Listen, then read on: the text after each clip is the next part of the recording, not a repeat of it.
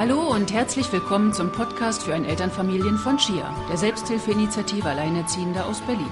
Wir möchten euch und Ihnen damit Anregungen geben, persönliche Erfahrungen teilen und Unterstützungsmöglichkeiten aufzeigen.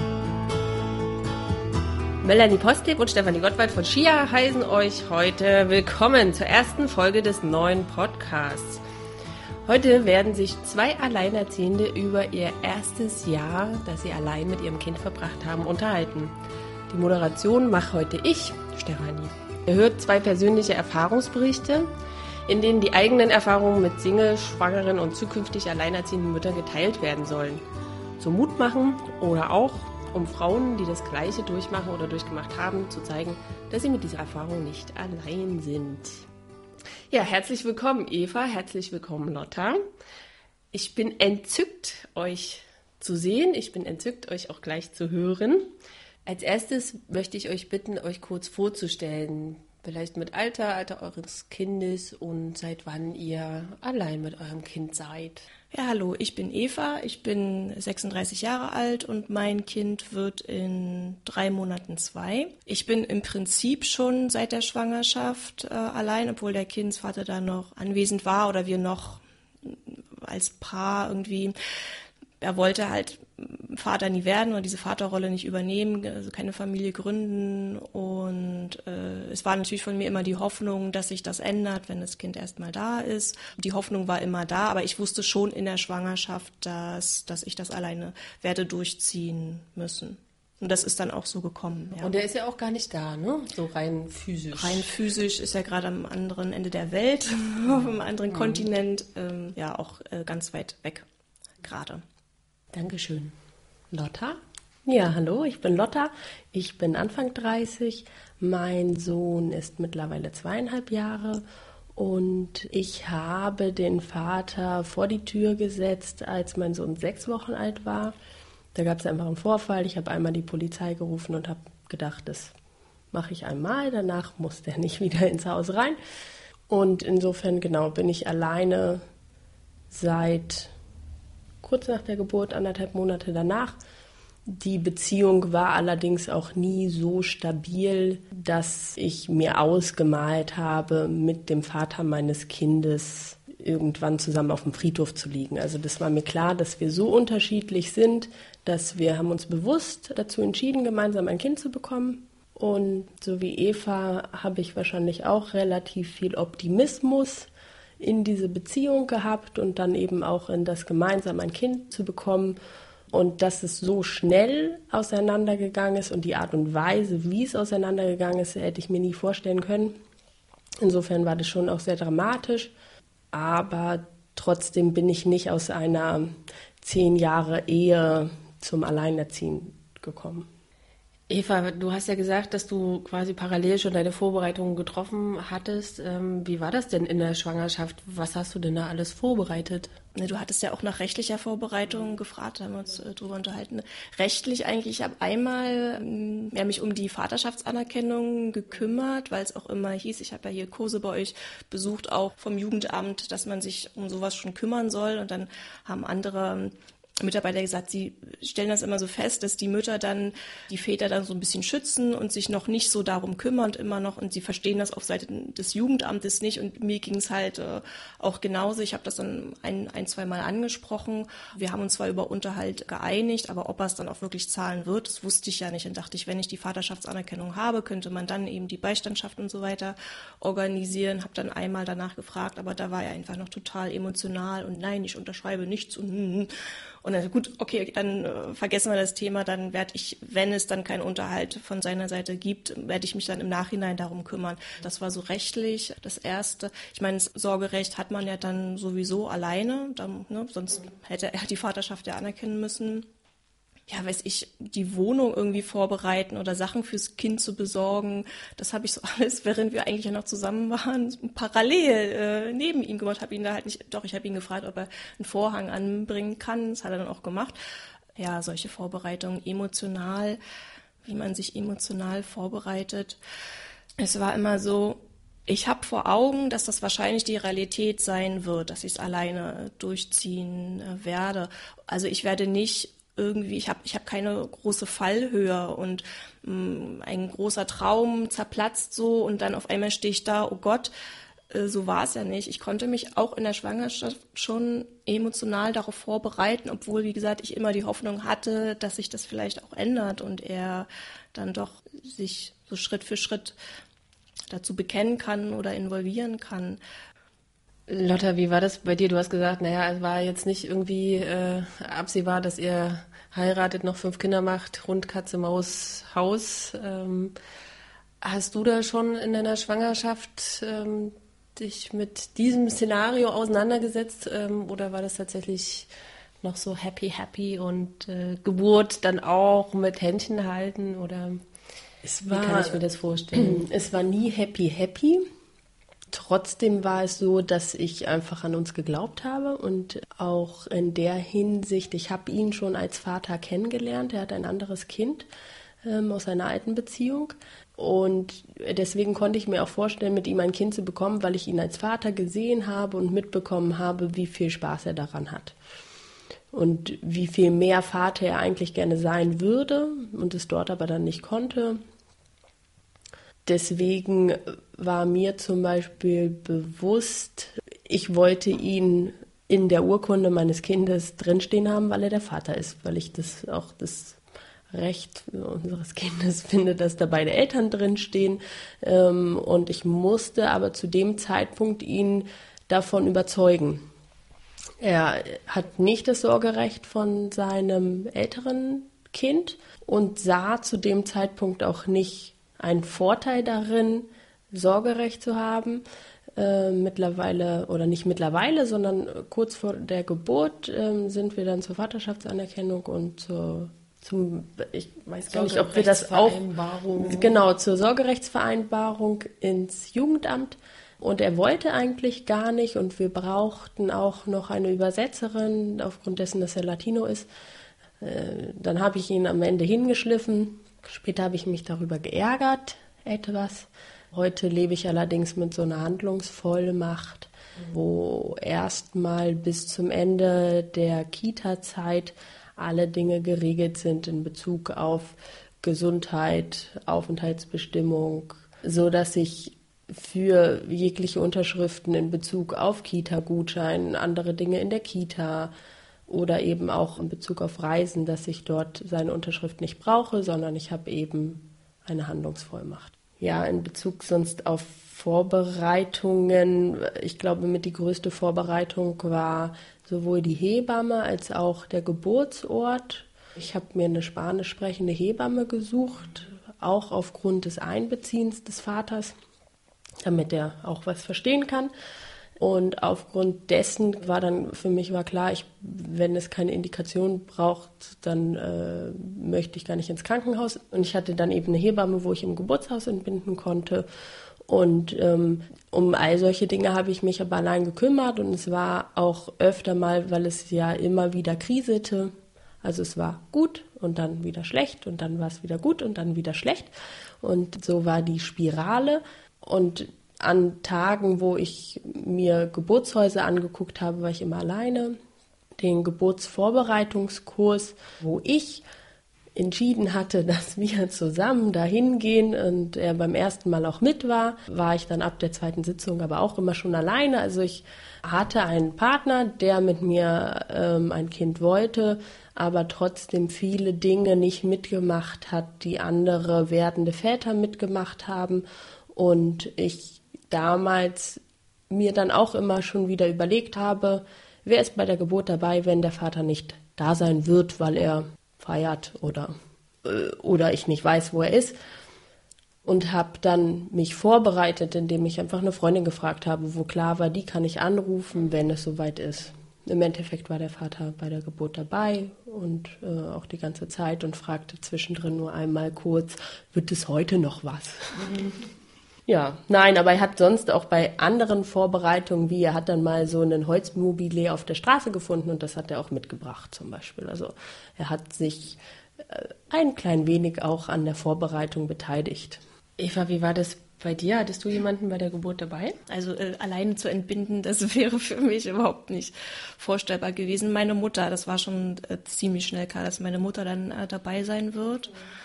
Und es war auch ganz, meine Mutter ist ja eigentlich auch eine sehr ängstliche Person und ein bisschen tollpatschig, so ein bisschen so mit den Dingen des Alltags überfordert.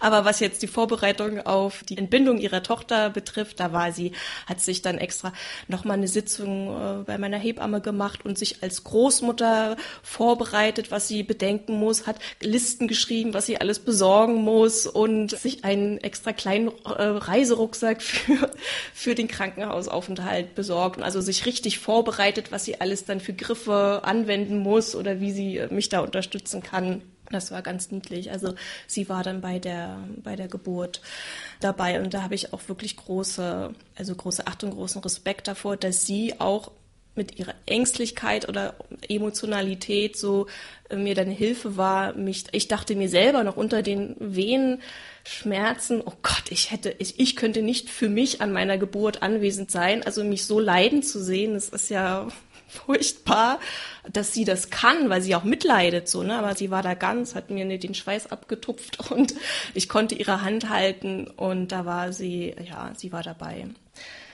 allein zu entbinden. Na klar sind nicht immer Väter dabei, anwesend, aber ich muss mir immer so eine Geschichte überlegen. Das ist halt die Frage, wie steht man dazu, dass man ohne Vater entbindet? Wird es da Fragen geben oder geht ähm, das Krankenhaus davon aus oder das Personal? Und das ist dann auch. Also ich habe das so erlebt, dass davon eigentlich ausgegangen wurde. Die Schwester, die uns oder mich aufgenommen hat, hat halt gefragt, und wo ist denn der Vater? Und dann sage ich wahrheitsgemäß, ja, der ist gerade im Ausland. Wusste nicht, inwiefern er sich involvieren wird. Und da war so wie, okay, ich habe vom ersten Moment nicht dazu gestanden, weil es war ja auch noch so ein bisschen, wir wissen ja nicht, er, da war ja hing er ja auch noch emotional so an mir, deswegen wusste ich ja gar nicht, was da die Wahrheit ist, aber er ist halt einfach, klar, er ist nicht da, also ich werde das schon alleine machen, ne? Und dann, als mein, mein Sohn da war, und dann und, ein Bild geschickt an Vater, was sagt er denn? Das hat auch der Wahrheit entsprochen. Ich hatte, ich war froh, dass es der Wahrheit entsprach und ich nicht lügen musste, aber das hat mich äh, einfach gestresst, dass ich sozusagen unter der Geburt und mich das gestresst hat, dieser Gedanke, also ich war darauf gar nicht vorbereitet, dass ich ja dazu stehen muss, dass der Vater nicht da ist. Aber das liegt ja an mir, weil ich noch nicht, da, nicht darauf vorbereitet war, dazu zu stehen. So, das hat mir noch irgendwie. Naja, und ne, eine Konfrontation damit, dass das äh, nicht der Norm entspricht, dass der Vater nicht da ist. Gott sei Dank, oder was heißt Gott sei Dank, meine Mutter hat dann auch die drei Tage im Krankenhaus mit im Familienzimmer da verbracht, dass ich dann nicht ähm, erlebe, wie äh, nebenan dann die Familie mhm. und so. Und bei uns kommt der Vater nicht und dann fragt die andere Mutter, wo ist der, oder solche Fragen halt, ne, Gott sei Dank. Aber das so muss man sich mal vorstellen, ne, dass mich das unter der Geburt gestresst hat. Und wie habt ihr das Wochenbett dann verbracht? Wenn du sagst, nach sechs Wochen hast du den Vater rausgeworfen. Das klingt ja nicht so, als ob die ersten sechs Wochen dann sehr entspannt gewesen sind. Ich kann nur sagen, dass, glaube ich, für mich die ersten drei Monate also wenn du den Begriff entspannt benutzt, ich glaube, für mich ist bis heute nichts entspannt mit meinem Kind. Doch, das war jetzt vielleicht ein bisschen gelogen. Irgendwelche entspannten Dinge fallen mir sicher auch ein. Insofern, ja, wie entspannt, wie stressig, wie auch immer war diese Zeit. Die war so wie vorher auch, nur dass ein Kind da war und dass ich lernen musste, Mutter zu werden und die ganze Zeit da zu sein. Er war auch da. Es fiel ihm schwer anderthalb Wochen, zwei Wochen nicht wegzugehen. Er hat eingekauft, er hat auch gekocht, mal. Ja, also zu der Zeit des Wochenbetts, ich glaube eigentlich wird ja immer gesagt, Wochenbett sind acht Wochen. Bei uns war aber nach sechseinhalb Wochen Weihnachten und ich bin zu Weihnachten dann eben zu meinen Eltern und das war auch schon vor Weihnachten irgendwie klar, dass der Papa irgendwie keine Lust hatte mitzukommen. Und weil die Geschehnisse so groß und so bewegend waren, wussten meine Eltern relativ schnell so halb Bescheid, weil ich nur gesagt hatte, Papa, du musst mich in der WG abholen und nicht in mhm. der Wohnung, weil ich habe gestern einmal kurz die Polizei angerufen. Ja, dann kam ich wieder eigentlich auch zum 2. Januar, weil dann mein Rückbildungskurs anfing. So, da war ich dann einen Termin und danach nie wieder, weil ich äh, gemerkt habe, hier alleine in der Wohnung, wo so viel passiert war, wollte ich nicht sein, konnte ich mhm. nicht sein. Und dann habe ich mich so im Januar mit der Thematik beschäftigt. Okay, ich will nicht bei meinen Eltern sein. Wo will ich denn sein? Ich will, also ich will zurück nach Berlin, wo mein Leben ist. Aber zurück allein in diese Wohnung, äh, oh, weiß ich auch nicht. Dann habe ich angefangen, ja, über WG gesucht, WGs zu suchen. Dann waren nochmal wieder sechs Wochen um.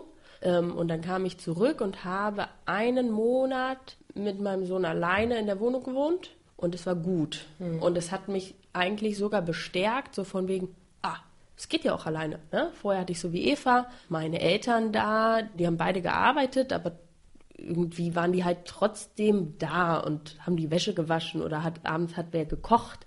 So, das heißt, ich musste mich tagsüber auch nur um mich und mein Kind irgendwie mhm. kümmern und nicht um den Haushalt. So, dann habe ich das geschafft, einen Monat und es hat mich bestärkt und es war auch irgendwie toll und in diesem Monat Februar hat meine Freundin, die wohnt in einer großen WG und da ist durch Zufall ein Zimmer frei geworden. Und die WG ist groß, ähm, also eine sehr, sehr große Wohnung, sechs Leute. Und die waren aber auch schon Kind erfahren, da war schon mal ein Kind geboren, das wohnte da zwar auch schon nicht mehr, wo aber für mich klar war, ich ziehe nur irgendwo hin, die wissen, dass mhm. ich mit dem Baby komme. Mhm. So. Und ich habe in der WG gute elf Monate gelebt. Mhm. Ja, und ich habe sehr Gemeinschaft genossen, also sowohl entweder bei meinen Eltern eine Gemeinschaft als auch in dieser WG. Einen ganz großen Vorteil an der WG für mich war, ich hatte eigentlich jeden Abend ein warmes Essen.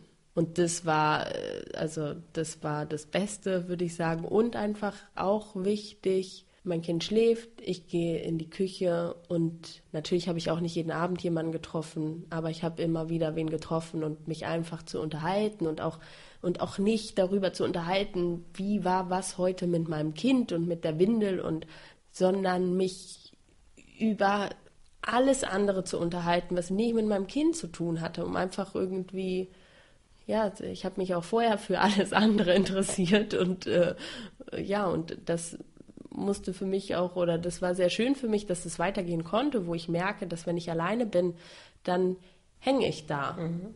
Insofern, ja, wie entspannt, wie stressig, wie auch immer war diese Zeit, die war so wie vorher auch, nur dass ein Kind da war und dass ich lernen musste, Mutter zu werden und die ganze Zeit da zu sein.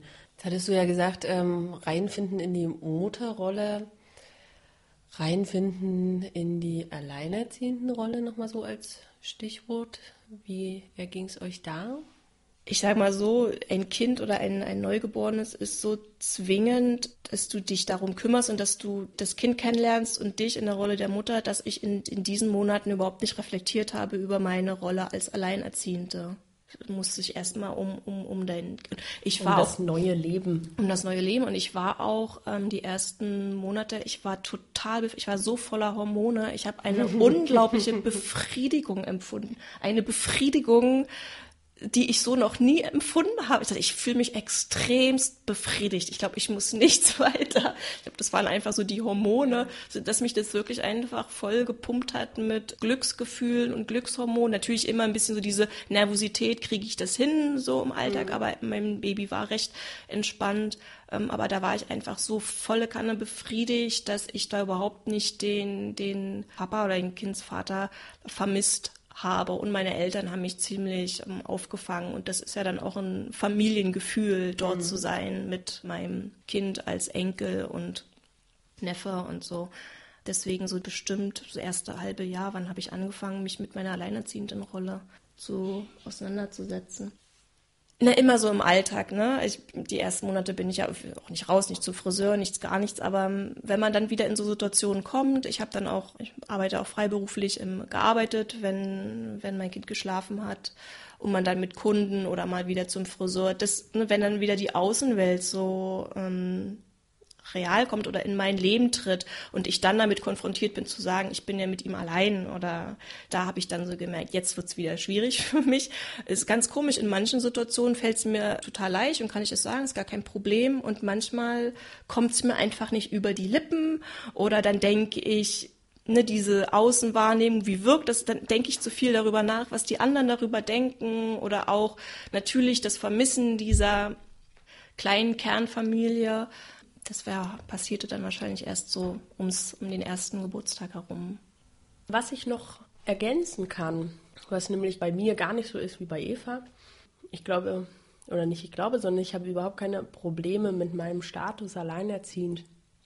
Das ist so, das ist entstanden, fertig. Ich habe mich noch ein halbes Jahr mit ein bisschen mit Hoffnung rumgeschlagen. Der Vater könnte ja zwei, drei Stunden in der Woche mal auf sein Kind aufpassen. Und es war dann aber relativ schnell klar, dass das nicht machbar ist. Und sobald mir das klar war, war es eigentlich noch mal einfacher für mich. Und deswegen habe ich mich nicht, ich habe hab nie darüber nachgedacht, wie ist mein Status als Alleinerziehende.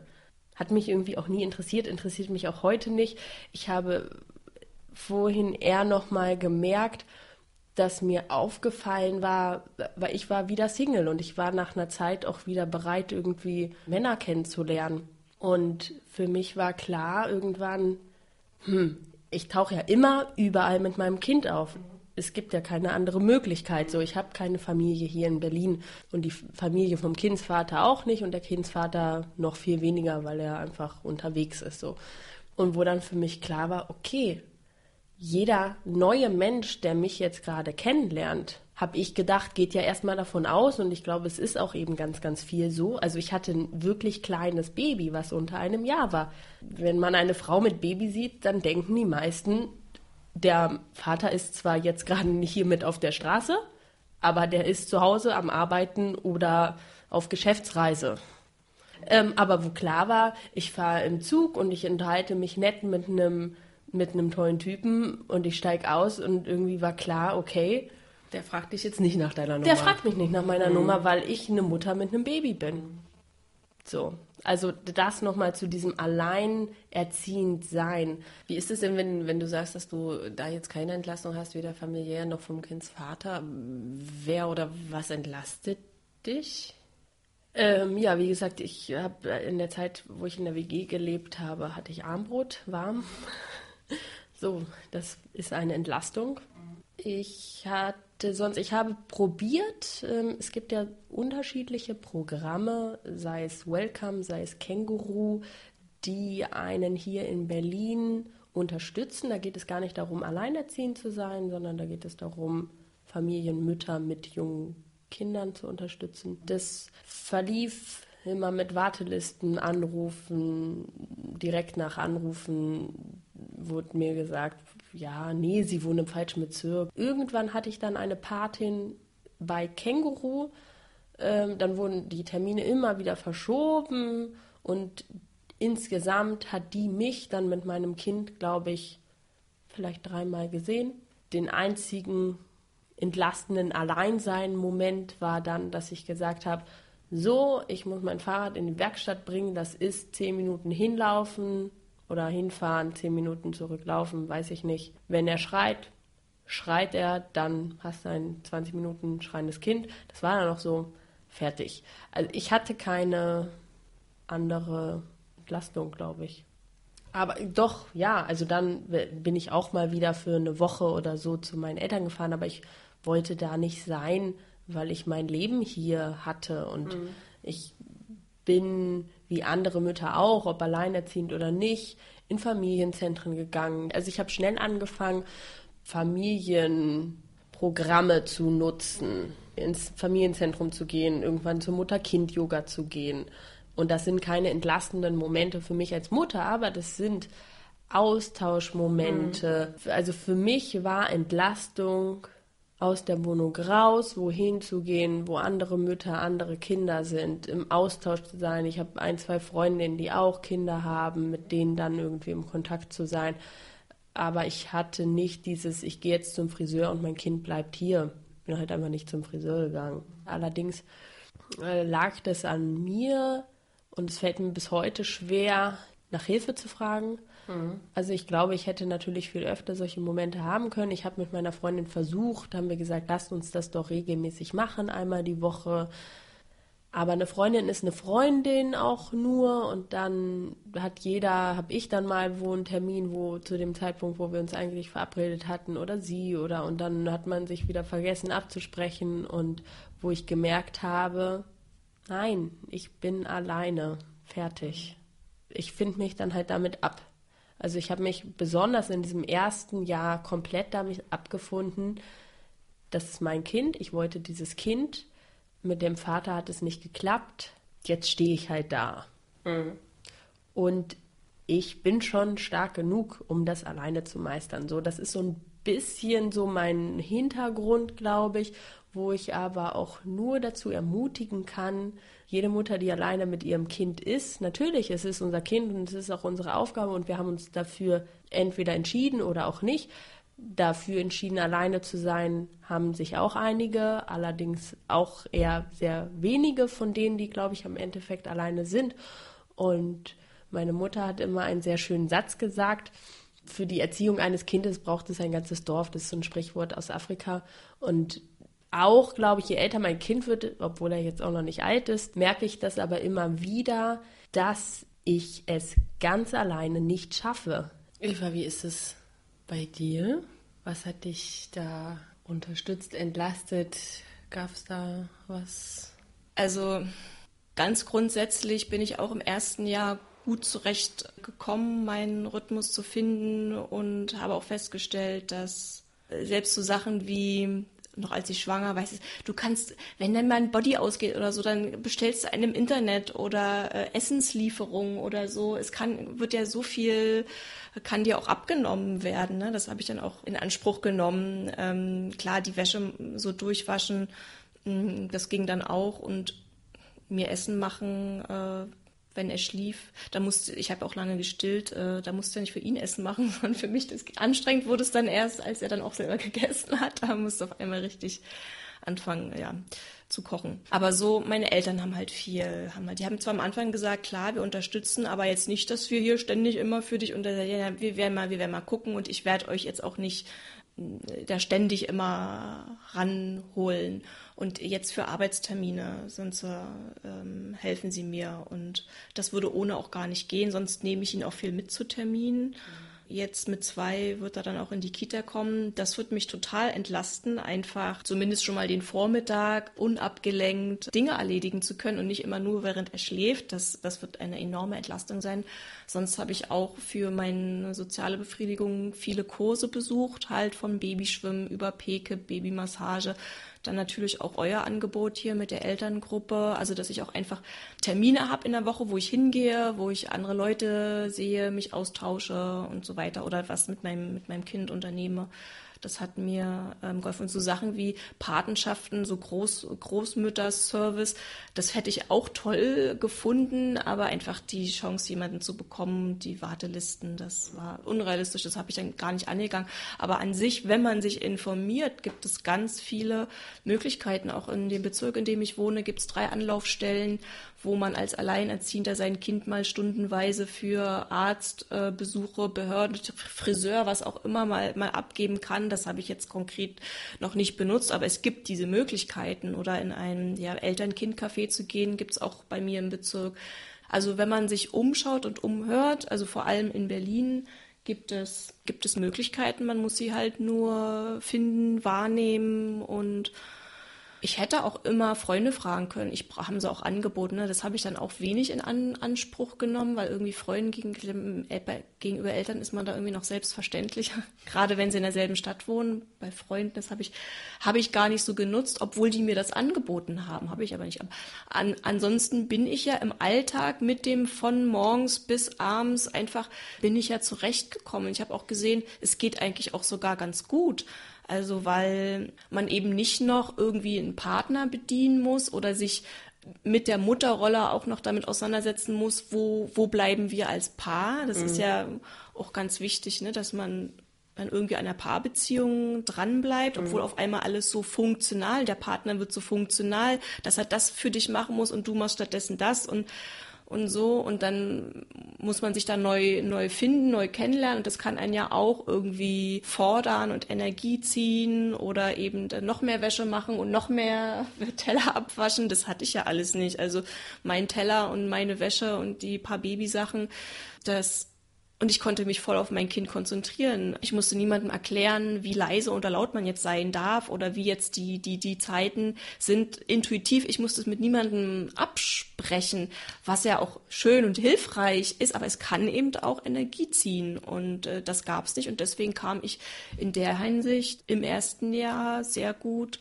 zurecht. Manchmal denke ich so, weißt du, man kriegt es hin, ja? Ich, also ich krieg's hin. Aber wenn jetzt noch der Vater da wäre, dass ich wirklich mal ausschlafen könnte oder mich nochmal umdrehen oder einfach unabgelenkt mal Essen machen, einfach mal Essen machen oder einen Abwasch, ohne dass du abgelenkt wirst, das wäre ja so eine Unterstützung und so toll. Dann wäre das ja ein Paradies auf Erden. Also wenn jetzt der Vater, es wäre Paradies auf Erden, weil ich krieg's ja hin und dann noch eine Unterstützung, dann denke ich, aber Paare mit Vater erleben ihre Situation ja nicht äh, ausnahmslos als Paradies auf Erden. Ne? nee. Deswegen scheine ich ja da irgendwo einen Denkfehler zu haben. Aber weil ich es hinkriege, denke mm. ich, mhm. jede Unterstützung ist schon oh, eine Entspannung oder so hilfreich. Ne? Und wenn jetzt dann noch der Vater da wäre, aber so ist es ja nicht. Das ist ja dann äh, kein Paradies. Das sind dann andere.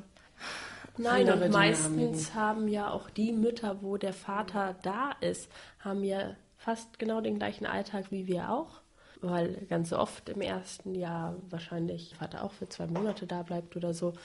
Aber, Aber so sonst Gefühl, ist es ja. meistens der Mann, der arbeiten geht und die Mutter, die ungefähr ein Jahr zu Hause ist. Und die hat von morgens bis abends, wenn der Vater weg ist, genau den gleichen Alltag wie wir auch. Gut, aber sie kann dann auch, wenn der Vater das Kind ins Bett bringt oder am Wochenende, sie, sie kann ich sich kenn, trotzdem das rausnehmen. Mal ich kenne keine Mutter, bei funktionierenden Pärchen, wo der Vater das kleine Kind ins Bett bringt. Funktioniert auch nicht. Ich hab. Ja, genau. Also es gibt das und das, aber es heißt nicht nur, weil der Vater da ist, dass der das Kind ins Bett bringen kann. Und es heißt auch nicht, dass der am Wochenende dann nicht auch noch sagt, ja, aber ich habe immer samstags um 10 Fußball gespielt, also werde ich das auch weiterhin tun oder und so weiter. Und ich habe das Wochenende, weil ich war die ganze Woche arbeiten. Ja. Man hat dann vielleicht, er kommt nach Hause und man hat vielleicht eine Stunde, wo er dann das Kind nimmt und in der Zeit kocht man. Oder es gibt auch viele andere Situationen. Aber das heißt ja nicht, also ich glaube, dass, dass wir als Mutter ganz oft genau die gleichen, nur weniger oder ein bisschen andere Probleme haben als Mütter in Partnerschaften. Das, was du gesagt hast, die wir müssen uns nicht absprechen. Mhm. Diesen Vorteil sehe ich auch. Ich sehe das aber genauso als Nachteil, weil hätte ich gerne schon auch in der Schwangerschaft gehabt, einen Partner, mit dem ich mich abspreche.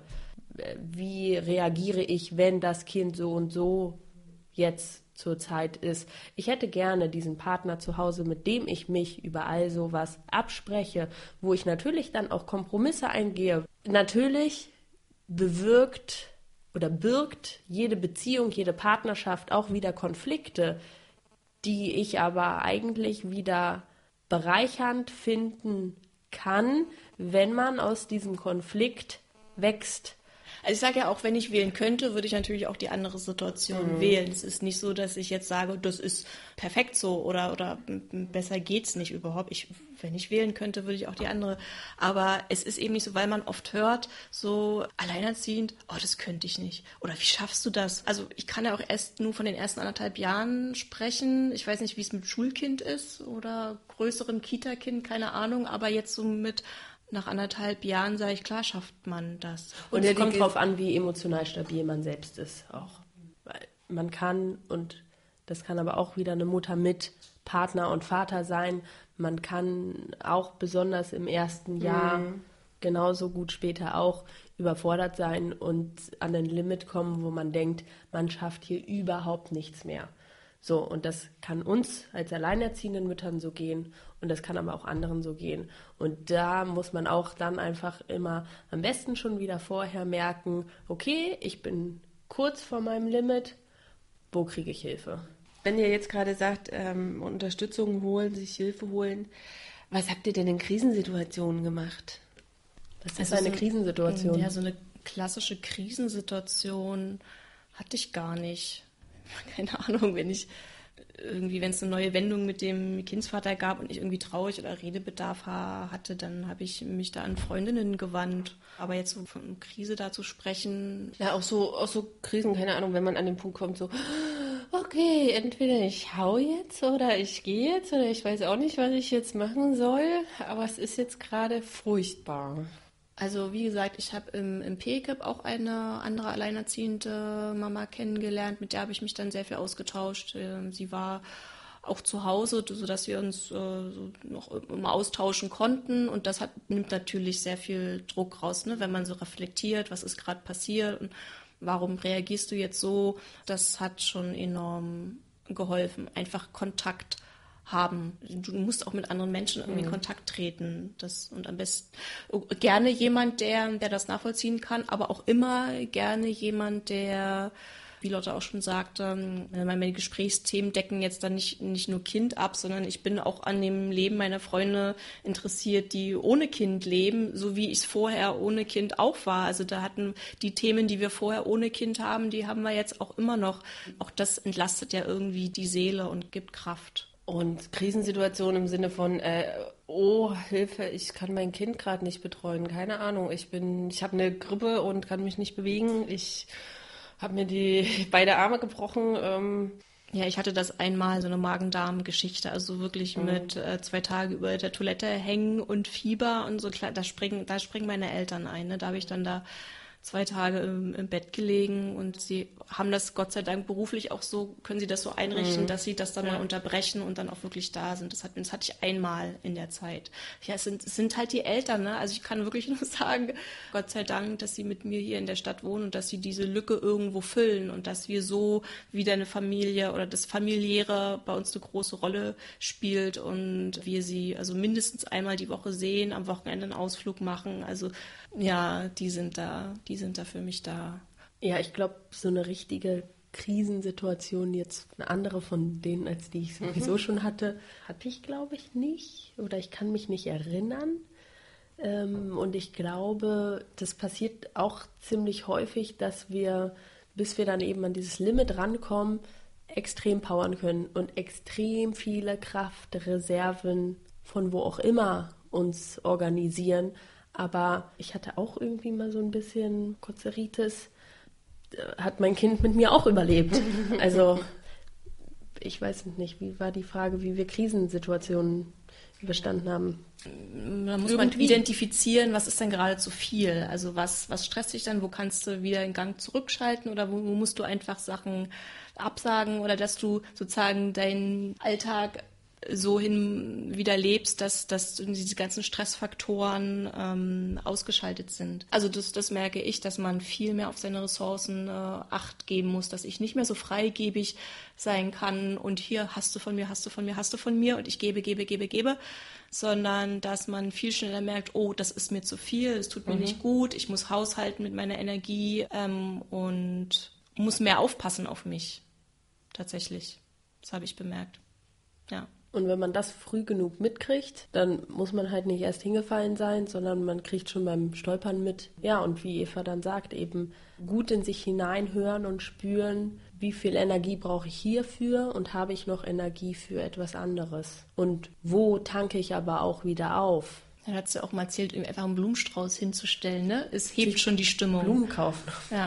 Genau, weil das ist ein wichtiger Aspekt. Wie kommst du deinen Bedürfnissen nach? Mhm. Und da glaube ich aber auch, dass man da auch im ersten Jahr schon mit anfangen kann und dass es total wichtig ist. Und je besser man sich irgendwie aufstellt und desto besser man sich kennt und weiß, so wie Eva gesagt hat, die Dusche am Morgen und der Kaffee, mhm. das ist meine Basis so, also was brauche ich? Was sind meine Bedürfnisse? Und es sind ja wir, die das im Endeffekt in der Hand haben. Wir haben natürlich nicht unsere Grundstimmung in der Hand, aber wir können mit uns arbeiten, dass wir sagen, okay, ich weiß von mir, dass wenn ich meinen Kaffee noch nicht hatte, dann bin ich kurz davor, mein Kind anzuschreien. Wenn ich dann aber meinen Kaffee hatte, dann sieht es ganz anders aus. So, das heißt, wir können uns kennenlernen und können gucken, was brauche ich, was sind meine Bedürfnisse und wir können ganz genau hingucken und unser Kind kennenlernen, was braucht mein Kind. Und je mehr wir uns alle gegenseitig kennen, desto besser können wir, glaube ich, auch fahren. Eva, wie ging es dir oder wie geht es dir auch jetzt noch ähm, gerade, aber speziell im ersten Jahr, wenn du halt andere Pärchen gesehen hast, die jetzt gerade irgendwie so happy, happy und wir haben ein Kind bekommen, yeah. Also kurz nach der Geburt, wie gesagt, war ich selber so voll gepumpt an Hormonen, dass ich so gedacht, ich platze vor Glücksgefühl und diese tiefe Befriedigung lässt gerade gar keinen Raum für irgendwie eine Lücke. Da, also in den ersten Monaten kam das überhaupt nicht an, an mich ran. Da wäre das äh, an mir abgeprallt und da war ich jetzt auch nicht äh, so viel unterwegs, dass ich so viel auch Kleinfamilien begegnet wäre. Ne? Da bin ich einmal im Block spazieren und dann viel zu Hause mal in Babykurs. Da sieht man dann auch nur Mütter. Da habe ich gar nicht so viele Kleinfamilien gesehen. Wie gesagt, dann noch die Hormone. Und mittlerweile ist es äh, so klar, ich natürlich wäre ich auch gerne auf dieser, dieser Seite, würde ich, wenn ich wählen könnte, ja. Aber ich wenn ich zum Beispiel Väter sehe, die auf dem Spielplatz sind oder da mit ihrer Familie, dann macht mich das immer froh. Ich bin froh, ich bin froh, das zu sehen, dass es, dass es Männer gibt, die diese Väterrolle ausüben oder annehmen, diese Verantwortung, Spaß daran haben, so wie es aussieht, dass ich denke, siehst du, es gibt, es gibt Männer, es ist dann halt nur dieses eine Exemplar oder zwei Exemplare, die da nicht so. nee, aber ich denke dann immer, das macht Männer sexy und das macht Männer irgendwie so, ja wirklich. Ich denke mal, das müsste ich mal dem Kind, Fall. dem Kindsvater zeigen, guck dir mal an, Papa sein ist cool. Mich also, macht das dann trotzdem neidisch. Und nee, zwar genau, weil ah, ich diese Väter sehe und denke, wo ist denn meiner? Also nicht ja, mein also Vater, nee, also sondern der so, meines Kindes. Ich empfinde, ich empfinde dich nice und ich bin froh zu sehen, dass es, ich freue mich darüber. So, weil toll. ich dann, weil ich dann denke, naja, wenn es die, dann gibt es auch andere. Das ist jetzt nicht nur so ein Männerding, sondern es ist halt ein Persönlichkeitsding, ob du das dann willst oder nicht. Aber Männer grundsätzlich können das schon auch und dass man, dass man wirklich mal, sagen wir, cool, dass du das machst oder den jetzt nicht ein Denkmal setzen, weil ich meine, so groß in den Himmel heben müssen wir es ja nicht. Es sollte ja auch irgendwie eine Selbstverständlichkeit geben. Aber ich bin, mich, mich erfreut das. Von denen sind übrigens auch manche alleinerziehend. Das weiß man dann nur nicht, wenn man den ja, Vater mit dem Sohn. 12 Prozent? Prozent alleinerziehende Männer. welchem Alter? Wie, mit, wie, mit geht das, wie geht das denn, wenn 30 Prozent Frauen sind? Wo sind denn dann die restlichen 18 von den Kindern? Da ist ja nicht der Vater tot. 12 Prozent der Alleinerziehenden sind Männer, ähm, 88 Prozent der Alleinerziehenden sind Frauen. Aber es gibt ja auch die Väter, die nicht mehrheitlich mit ihrem Kind wohnen, insofern ja. vielleicht nicht als alleinerziehend gelten. Genau. Aber es genau. gibt ja diese 30 Prozent alleinerziehende Frauen, wo es ja trotzdem einen Erzeuger gibt, der teilweise auch mit dem Kind auf dem Spielplatz ist. Das heißt, man sieht einen Vater mit Kind auf dem Spielplatz. Der aber getrennt ist quasi. Der gegebenenfalls auch getrennt ist. Aber da gehe geh ich erstmal immer nicht davon aus. Ich gehe mal davon aus, da gibt es also gibt's natürlich eine Frau. So. Was ist denn das Fazit zum Thema das erste Jahr allein mit dem Baby? Ich habe ja bei euch die Single-Schwangeren-Runde auch besucht. Mhm. Da war ich in der elften Woche und noch ganz überfordert mit der Situation. Was, da hat man ja auch noch, also ich hatte noch nicht da saßen andere Mütter, die waren kurz vor der, vor der Entbindung und die waren richtig so wie Löwenmütter und haben da gekämpft und das, das, das habe ich noch gar nicht so, die Schwangerschaft, es war für mich alles noch sehr weit weg, ne? Und dann habe ich mich so gefragt, ja, was wird denn aus den, dem dann wie überstehen, weil man, weil ja viele da sitzen und Fragen haben, rechtlich oder mhm. emotional oder wie ja Abschied nehmen einfach von diesem Bild und dieser Hoffnung, dass das irgendwie zu dritt als Familie zu machen. Wie ergeht's denen dann wirklich? Und als ich es dann so festgestellt habe im ersten Jahr, jetzt auf meine persönliche Situation bezogen, die man nicht auf andere so einfach ohne weiteres übertragen kann. Aber dass man das hinkriegt und dass es durchaus auch Vorteile hat oder Dinge, die einem leichter von der Hand gehen als vielleicht mit Vater, obwohl ich es auch andersrum gerne wählen würde und auch so hätte.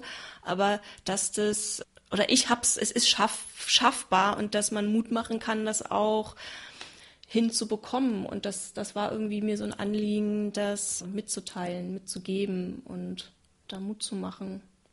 Lotta, dein Fazit? Mein Fazit vom ersten Jahr ist, glaube ich, dass ich mich gefreut habe, als das nicht vorbei war, aber ich als Mutter merke, ich kann mit einem Kind, was dann schon ein Kleinkind ist, mehr anfangen als mit einem Baby.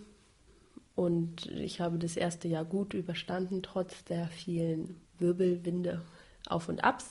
Und natürlich wachsen wir an all dem, was uns passiert und wachsen insofern vielleicht auch dann fast noch mal mehr als andere, die halt nicht so viele Krisen haben und können uns vielleicht in diesen Momenten, wenn uns das noch mal so bewusst wird, auch einfach noch mal ja auf die Schulter klopfen und sagen, hey, es läuft Und ich bin glücklich darüber, Mutter zu sein, mein Kind zu haben.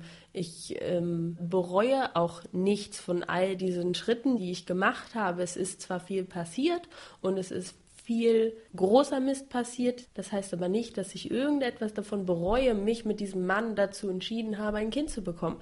Obwohl ich oft denke, oh Gott, wie soll ich es denn hinkriegen? Aber auf irgendeine Art und Weise habe ich es bisher immer hingekriegt und da bin ich auch felsenfest davon überzeugt, dass es weiterhin so sein wird.